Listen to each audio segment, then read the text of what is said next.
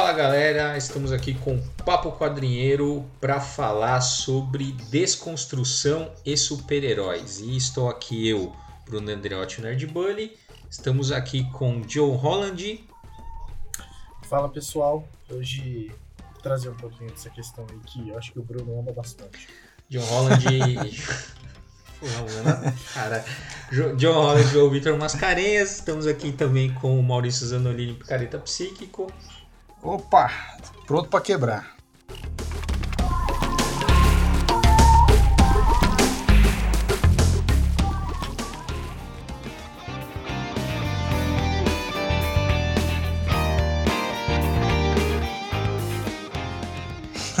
Então vamos lá.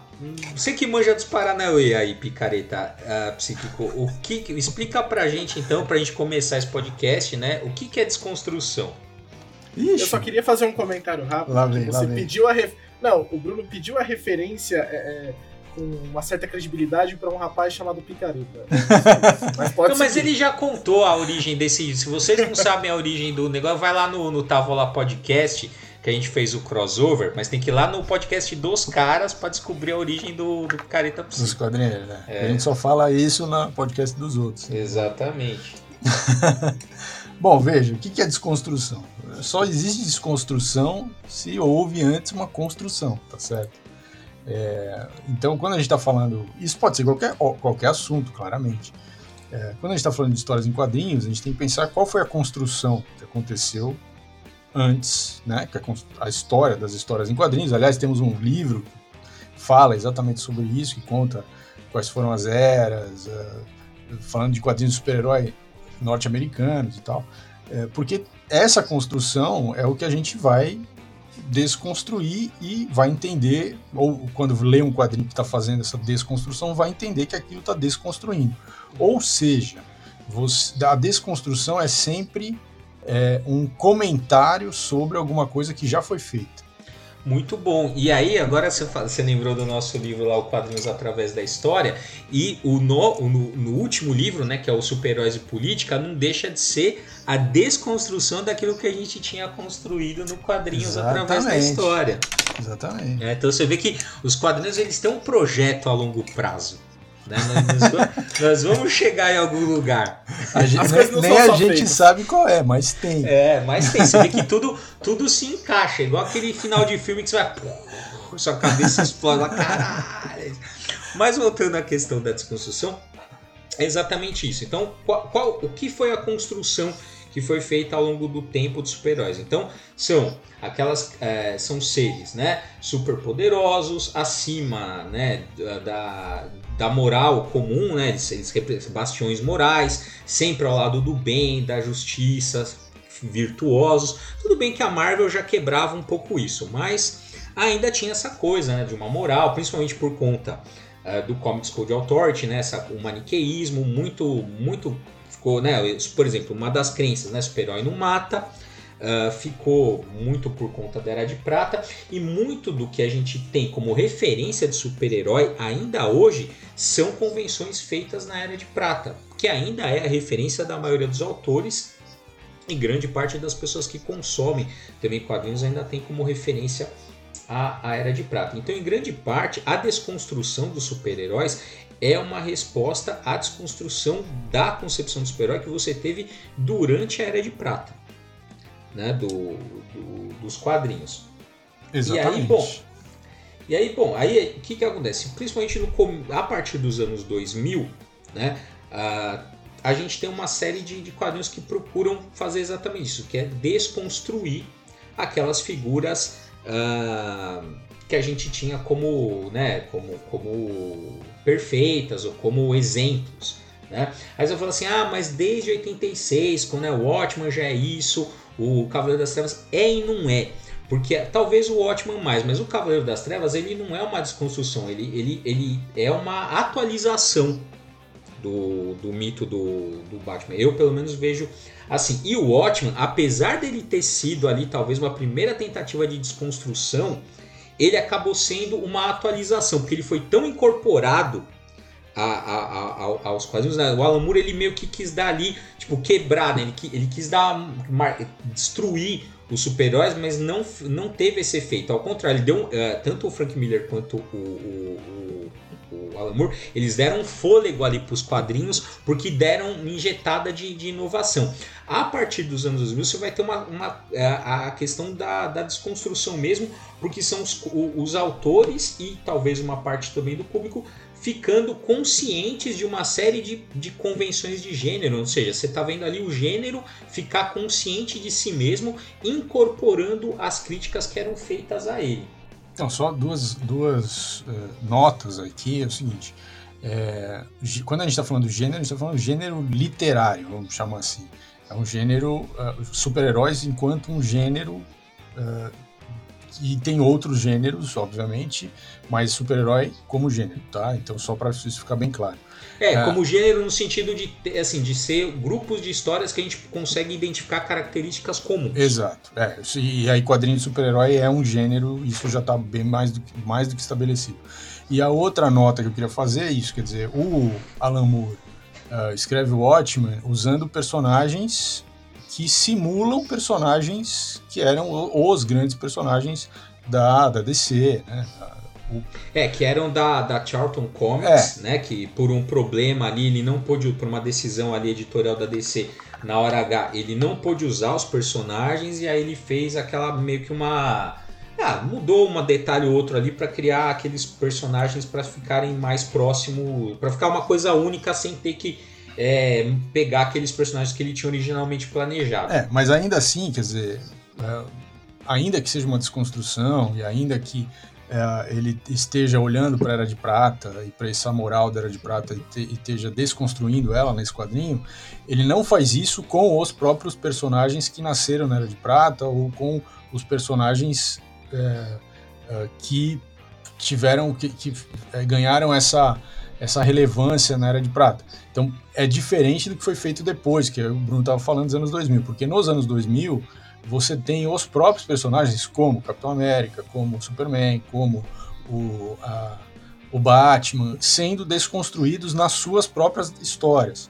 Então isso sim, isso sim é, um, é uma, uma outra coisa. Né? Sim, vamos pegar os Supremos, né, do, do, do Mark Miller ali. Porra, meu, Capitão América, cara, ele tem um relacionamento abusivo com a, com a Vespa. E ele é o abusador. Quer dizer, por quê? Porque você tá tendo lá uma, uma, uma moral de um cara dos anos 40 jogado para os anos 2000. E o que, que é? O cara surta, o cara surta, ele pira. Ele não, não, não entende aquilo, não, não bate aquilo, aquilo que ele tá vendo, aquilo que ele tinha como valor. Você vê, eu lembro, tem uma frase que é genial, que ele fala assim, é, que é, já fa fazendo referência ao, ao, problema do alcoolismo do Tony Stark, que ele fala assim, pô, mas você entra bêbado, é, alguém fala pro você entra bêbado, você tem coragem de entrar bêbado nessa armadura? Ele fala assim, não, eu só tenho coragem de entrar na armadura bêbado. É. Se eu tivesse sóbrio, eu não entraria, exato, exato. né? Então, assim, é, é, a desconstrução é nisso, né? Ele, ele vai pegando esses traços, vai tornando esses personagens, assim, jogando ele com, com, com problemas uh, tal, reais, né? Para remeter a outro podcast que a gente fez. Mas é isso, ele tá pegando elementos da história do personagem e tornando eles conscientes ali e tornando aquilo um problema. É. Né? Você viu o, o, o, Hulk, um cara que. Por que, que ele vira Hulk? Por que, que ele quer virar Hulk? Porque ele tem problema de insegurança, então ele precisa virar aquele gigante absurdo ali, né? É, e acho que é, é essa é uma boa referência sobre. Se a gente quer assim, quer ver uma discussão de super-heróis, olha para os Supremos lá do, do, do Miller, que é, é exatamente isso. É, e... Eu acho que é isso, né? Eles tentam quebrar um pouco essa imagem meio ideal do personagem, como a gente Tony Stark, né? Ele não faz isso da armadura unicamente pelas suas virtudes, pela sua moral, mas é, é, obviamente isso está envolvido, mas ele precisa ali de um estopim que é muito mais visto como o que é de fato um vício para que ele consiga fazer isso que daí até o autor vai conseguir explorar se é uma se é uma coisa meramente egoísta para que ele tenha reconhecimento, se é uma coisa é, realmente altruísta do qual ele quer ajudar as pessoas, enfim, eu acho que vai entrar nessa quebra desse, desse ideal do super-herói, é. sabe? É, então, e aí o Superman vai virar um cara, né, com com problemas, né? Porque assim, a gente vê né, o, o Superman é o Superman, mas de repente a gente vai descobrir um Superman ali que na verdade é o Clark Kent, assim, é um ser humano normal, com seus problemas, com as suas inseguranças ali, né? Uh, vivendo Uh, aquilo, o, o Batman, né, um cara, vai virar um cara. Bom, ele já era atormentado, né? Mas é diferente, né, da, no, nos anos 2000, né? E acho que a, a, principal referência ali, mas aí talvez numa outra pegada, é, seja do Grant Morrison. Mas deixa, daqui a pouco a gente fala do, do Grant Morrison. Vamos ficar, vamos ficar na desconstrução antes de ir para reconstrução. É, mas assim, tem, eu acho que tem duas é, chaves aí que são muito usadas na desconstrução. Uma é a questão política, e acho que isso foi ficando cada vez mais forte nos quadrinhos dos últimos 30 anos, é, e cada vez mais claro nos te, no texto, nos roteiros. E outra, que é a questão psicológica. Isso, é, isso talvez começou antes, essa questão psicológica, trabalhar a questão psicológica dos personagens, é, mas isso. Então você tem essas duas chaves, às vezes você tem essas duas chaves ao mesmo tempo.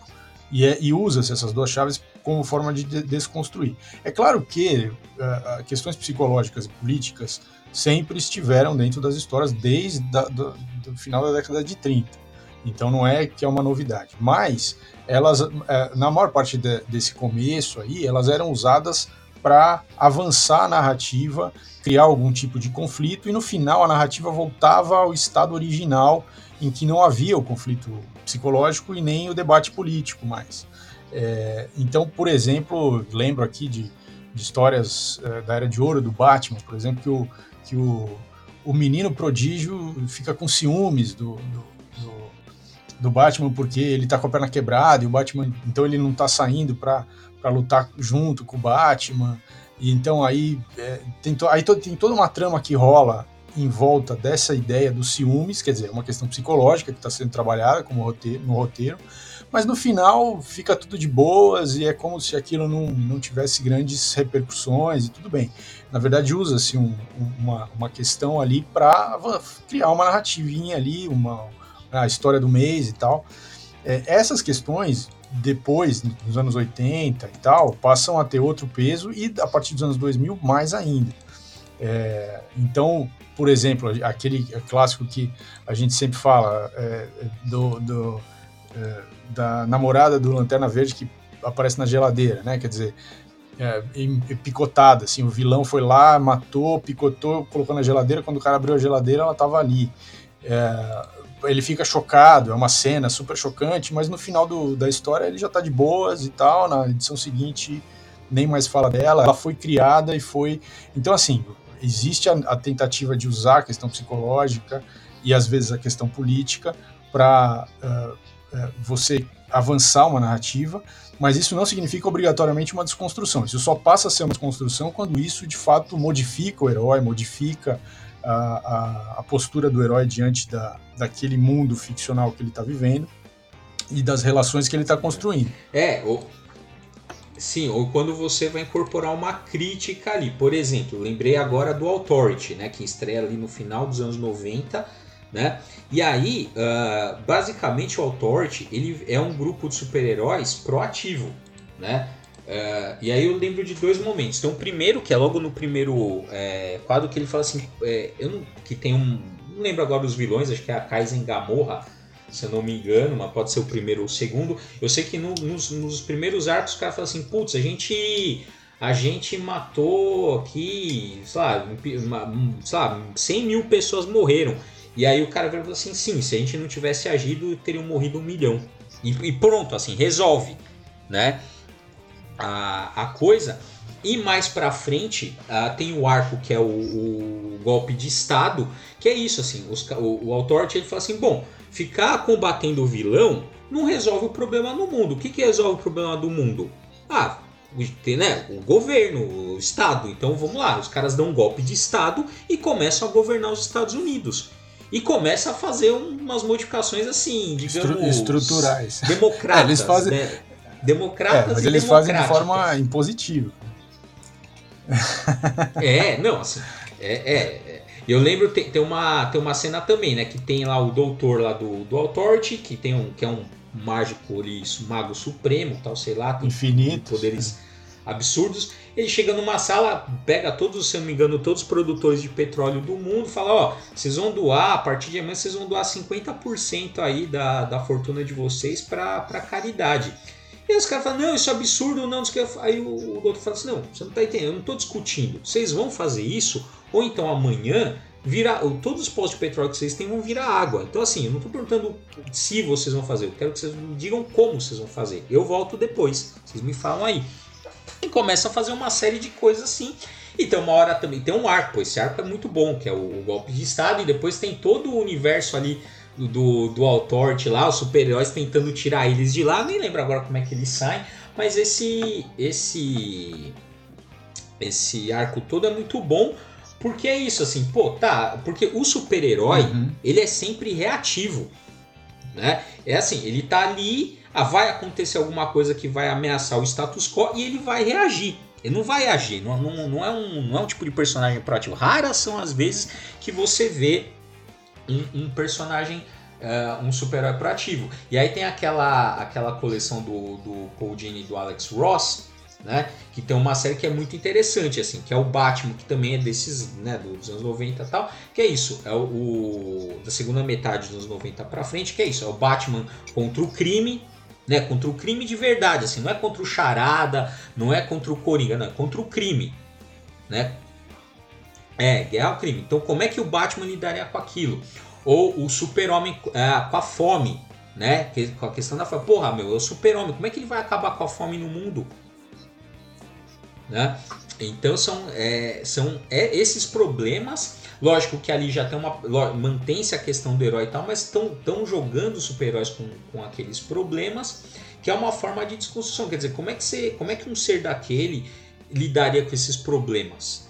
Né? E aí, lógico, no caso do Paul Dini ali, a, a, a, mensagem é sempre positiva e na verdade não é bem uma desconstrução, na verdade é quase uma reconstrução do, dos super-heróis, porque eles lidam com problemas reais, mas para reafirmá-los como super-heróis, não é para fazer uma crítica, não é para não é para desmoralizar, como é o caso, por exemplo, do, do Supremos é, você ou vê do que. Com o passar do tempo, quer dizer, essas coisas que você está citando, final dos 90, depois anos 2000, é, você tem lá, por exemplo, é, depois de, do, do 11 de setembro, né, 2001, você tem todo uma, uma, um arco do Capitão América, é, debatendo a questão do 11 de setembro, indo por Oriente Médio.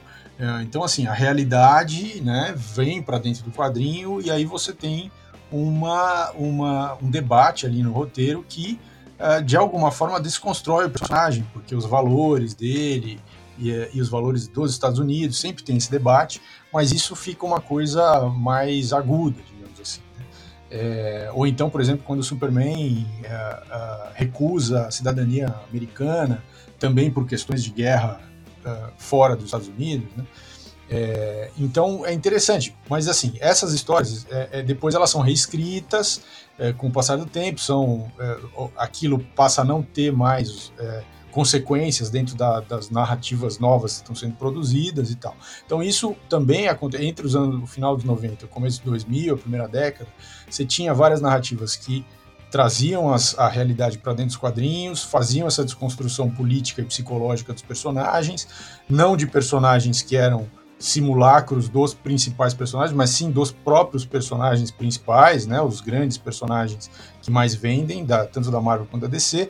E aí, na segunda, na segunda década dos anos 2000, você tem um movimento é, de, uh, de fato, incorporar essas coisas mais para um longo prazo. Então, você tem a questão da representatividade, é, a questão de gênero sendo debatida, que é um debate da sociedade, e esse debate entrando para os quadrinhos e não sendo só, uh, não entrando nas histórias só como uh, argumento para uma narrativa ou argumento para um arco de histórias que depois não vai entrar no cano. É, não, elas são histórias que vão entrar, personagens novos que estão sendo criados e que vão ficar dentro desse panteão de personagens que vão influenciar as narrativas futuras. Então é, é uma outra é, pegada diferente do, do, do que estava sendo feito antes, mais complexa, né? E, e assim a, e a indústria vai caminhando e vai é, mudando e vai é, criando novas formas de, de desconstruir reconstruir as narrativas de super-herói.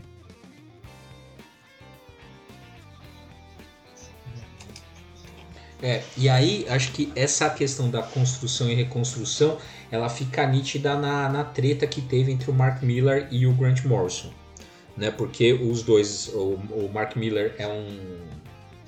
Assim, foi pupilo do Morrison, né? Foi o Morrison que trouxe ele para a indústria. E o Mark Miller foi cada vez mais nessa vertente cínica de desconstrução. Vocês vão ver aí daqui a pouco o Jupiter's Legacy, vocês vão ver. Bom, tem todo o Millarverse aí para vocês verem como é que ele lida, o próprio o próprio Supremos aí que a gente está falando. E o Grant Morrison, em grande parte, ele, ele, ele entrou um pouco nisso, né? De uma coisa assim, de tornar aquela coisa cínica. Mesmo você pega lá o Asilo Arkham, é, é, isso, né? Na verdade, o Asilo Arkham é legal porque é isso. É o Batman do Frank Miller entrando no Asilo Arkham, né? E aí encarando os medos ali, então é aquela coisa. Só que em determinado momento ele mudou de opinião, ele falou, bom, assim, já assim, os anos 90, os anos 80, os anos 90 ali, já desconstruíram tudo que, que podia. É uma tendência que perdurou em paralelo, só que ele já começou a, a falar, bom, agora eu tenho que reconstruir né, a, a coisa do, dos super-heróis. E é muito isso que a gente vê principalmente na fase dele do Batman, porque ele vai, né? O, o, o, Grant Morrison faz isso, ele vai sempre né, tentar pegar todos os anos ali, organizar toda aquela bagunça. Ele fez isso no X-Men, fez isso no Quarteto Fantástico. O Quarteto Fantástico ali ainda com uma pegada de desconstrução, mas ele de alguma forma organizou ali na, na história que ele fez ali no Quarteto Fantástico. E com o Batman é isso, ele, ele vai tentar organizar e reconstruir. E qual que é a referência dele para fazer isso quando ele vai reconstruir o Batman? É a Era de Prata, né? que tem grande parte. E no Flex Mentalo tem uma, tem uma citação que eu gosto bastante, porque ele fala o seguinte, né, que na, naquele quadro, naquele spin-off, né, que tem do, do Flex Mentalo, ele fala o seguinte, né, onde foram onde foram parar os bons e velhos tempos, os heróis e os vilões, as parcerias, as invenções. Hoje em dia parece que a chuva não para, é como se não houvesse mais luz. Quem é que sempre salva o mundo? Os super-heróis. Aí diz, horas, foi como uma lâmpada que se acendeu em minha mente, dissipando as sombras da longa noite escura em que nos encontrávamos, que está fazendo referência a era de, a, era de ferro, que às vezes é chamada de era das trevas, né? Ele chama de era das trevas. o Grant Morrison ele periodiza assim, né? Ele chama era de bronze e a era de, de ferro como era das trevas, né? Ele diz, né? Lembrei-me de como eram as coisas, lembrei-me de como curvamos o mundo sobre o próprio eixo para salvar a vida de uma criança. Lembrei-me de quando voávamos aos limites de galáxias titânicas e desconhecidas para suplicar pela sobrevivência da humanidade. Lembrei-me de quando salvávamos gatinhos em árvores sem exigir recompensa. Ou seja, ele se lembrou é, então, da era de prata. É sempre uma. Se você não tem uma base é, construída, você não tem o que fazer. Você não tem como desconstruir, você não tem como nada. Então, é, os autores sabem disso. Então, eles vão lá beber na fonte, é, trazer de volta as, as estruturas que existiam, para depois que eles trazem de volta essa estrutura, eles desconstroem e reconstroem. E esse é o movimento. E, e, e uma mídia tão autorreferente quanto é a história em quadrinho de super-herói, que o tempo todo está se citando, está é, tá construindo narrativas em cima de narrativas que já foram escritas, é, isso é assim, isso é, é o que você vê mais. Né? É, e, e, na verdade é isso que, os, que, que, que também cativa os fãs, porque é, as coisas têm essa interligação. Né? Então, mas é isso, é uma mídia que exige que para você fazer uma leitura mais profunda, e mais interessante, você precisa se aprofundar, você precisa ir atrás do que foi feito antes, você precisa entender que o cara está citando aquilo e isso. Então, isso vai. Quanto mais você entende essas camadas, mais rico vai ficando, mais interessante, uh, e você vai aprendendo mais, vai, vai abrindo a sua cabeça. Se você faz uma leitura só, muito rasa, só daquele, daquela história, sem entender todas as, as conexões que tem ali, aí fica difícil mesmo, porque é muito pouco isso, né? E a mídia, ela é, essa mídia, histórias em quadrinhos, é uma mídia de camadas, ela é, não tem como. Uhum. É, é uma mídia de camadas que os autores se leem, né? Ah, e, e, ficam se referenciando constantemente e ficam pegando ideias, assim, coisa que estava jogada ali no fundo de uma história, um autor pega e, e, e, pega aquele, puxa aquele fio e desenvolve, né? Então é, é o que você falou, é muito autorreferente e aí, lógico, né? Por, isso que, por, por, isso que fascina tanto. Porque por mais que você leia, você nunca pega todas as referências e você sempre está descobrindo algo que parece genial. É, dá uma sensação. É. Mesmo um quadrinho besta, vai, digamos assim, é, quando ele tem todas essas camadas. É, e, você começa a descobrir as camadas e começa a, a escavar e encontrar, você tem a sensação que uma pessoa tem quando está lendo um clássico. Porque o clássico é isso, cada leitura que você faz, você encontra mais alguma coisa. É, ainda que seja é, é, uma comparação, e obviamente não estou dizendo que os quadrinhos são clássicos não nesse sentido, é, mas eles, eles são feitos de um jeito que eles dão essa sensação, e isso é interessante. Sim, e aí lembrei agora também, né, também uma tentativa ali já nos, né, o, o Alan Moore é foda, né, já no Miracle Man também, colocando um monte de questões ali que vão ser trabalhadas né, ao longo, já tentando ali uma desconstrução ali do, do Miracle é, Até quando você citou a questão do golpe de estado do Authority, eu tava lembrando, né, que tem um momento que o Miracle Man ele, ele intervém no, em todos os governos do mundo e aí a Thatcher olha para ele e fala: "Ah, mas e se a gente não aceitar?" E o Miracle Man fala: "Aceitar?" É, então é isso, cara, porque é, é uma, é uma ideia que está sendo reaproveitada. E é, é óbvio que o, que o Miller leu o Miracle Man, né? Exato. É, é não, óbvio esse... que o Miller. Desculpa, esse... pode falar. Não, e vocês veem que até o podcast, quando a gente vai falar de quadrinho, ele é um. Porque esse podcast foi pensado pelo Bruno para falar do Grant Morrison do começo ao fim, mas na dinâmica, ele teve que falar do Alan Moore no final. Então, veja, é isso. É, essas camadas é inescapável, entendeu? Então. É, inescapável porque. É muito rico, porque, é muito rico. Sim. Não, mas o, o problema do Alan Moore, cara, foi que ele, ele não aguentou a indústria, cara. Ele pediu arrego. Se ele tivesse ficado, cara, a gente ia ver muito mais coisa legal. A gente não pôde ver o Alan Moore no seu esplendor trabalhando na indústria. Ele foi lá fazer os quadrinhos dele, que é legal também, mas eu acho, acho que a gente perdeu ali, cara. Ele ficou putinho que a DC não, que, não quis dar os direitos autorais lá pra ele do, do Watchman. Se bem que recentemente a DC te... recentemente não, mas quando eles fizeram lá o, o Before Watchman, você sabe que eles fizeram essa proposta para ele, né? Falando assim, ó, oh, você faz aqui, você produz qualquer porra do Watchmen, faz qualquer negócio aí com o Watchman, assina essa birosca e a gente te devolve os direitos pra, do, do, do Watchman. O que, que, ele, que ele falou? Foda-se. Exatamente. que eu acho excelente. O homem é perfeito. O cara é eu foda também. pra caralho. o cara é foda. O que ele falou? Foda-se. Foda muito bom, muito bom. É isso aí.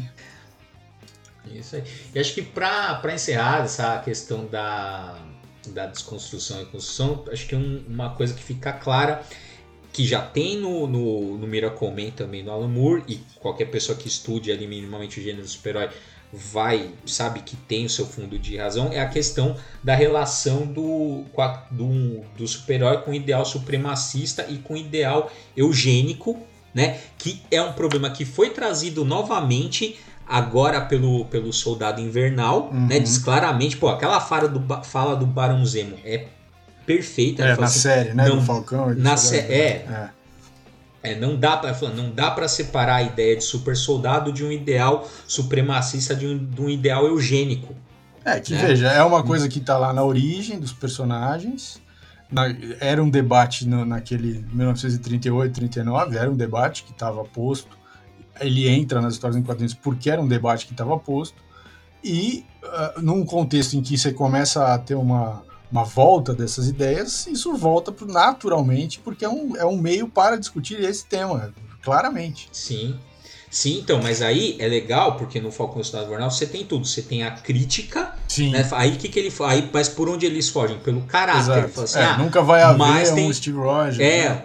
um Steve Rogers. Mas o Steve Rogers foi exceção da exceção. Exato né? E aí você tem o quê? E agora não necessariamente, porque agora você vai ter o quê? O Falcão, né? O Sam Wilson como o Capitão América. Sem soro do super né? soldado. Né? Sem soro do super soldado. Foda pra caralho ali. Fala, só, só faltou um chupo Steve Rogers. Você precisa, você precisa do soro pra aguentar o escudo aqui, mano. Pega esse escudo fácil. É, na verdade o subtexto é o seguinte: é, é, branco precisa de soro. É isso, né? na real é isso. É, É, é cara. Mas é, é interessante como.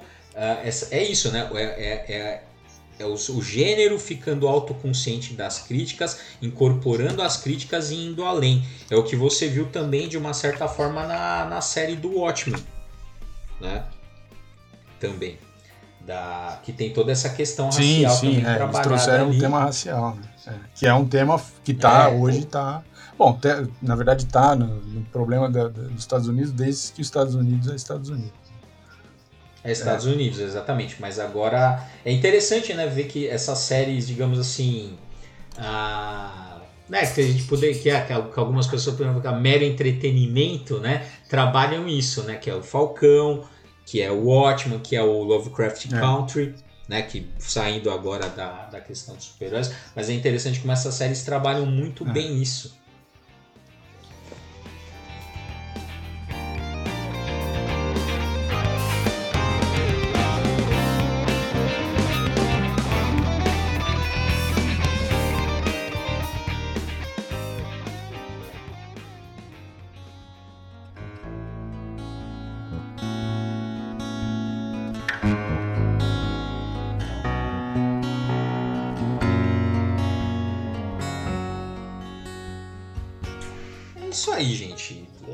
Tem mais alguma coisa a acrescentar aí sobre o nosso papo aqui sobre desconstrução. de Ixi, tem para dois dias, mas acho que não vai dar.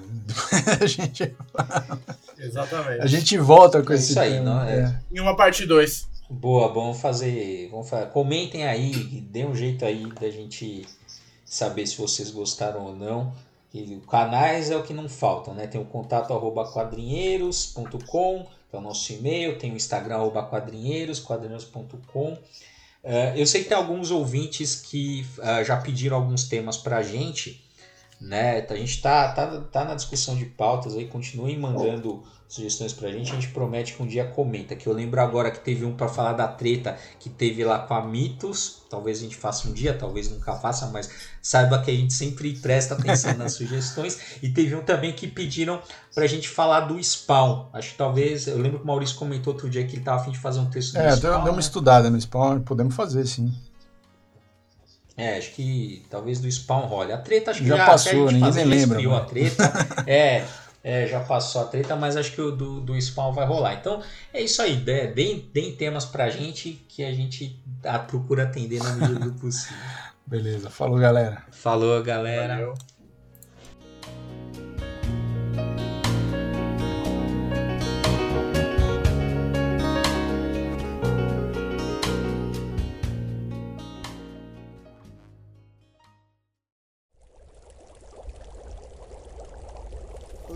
Produção musical.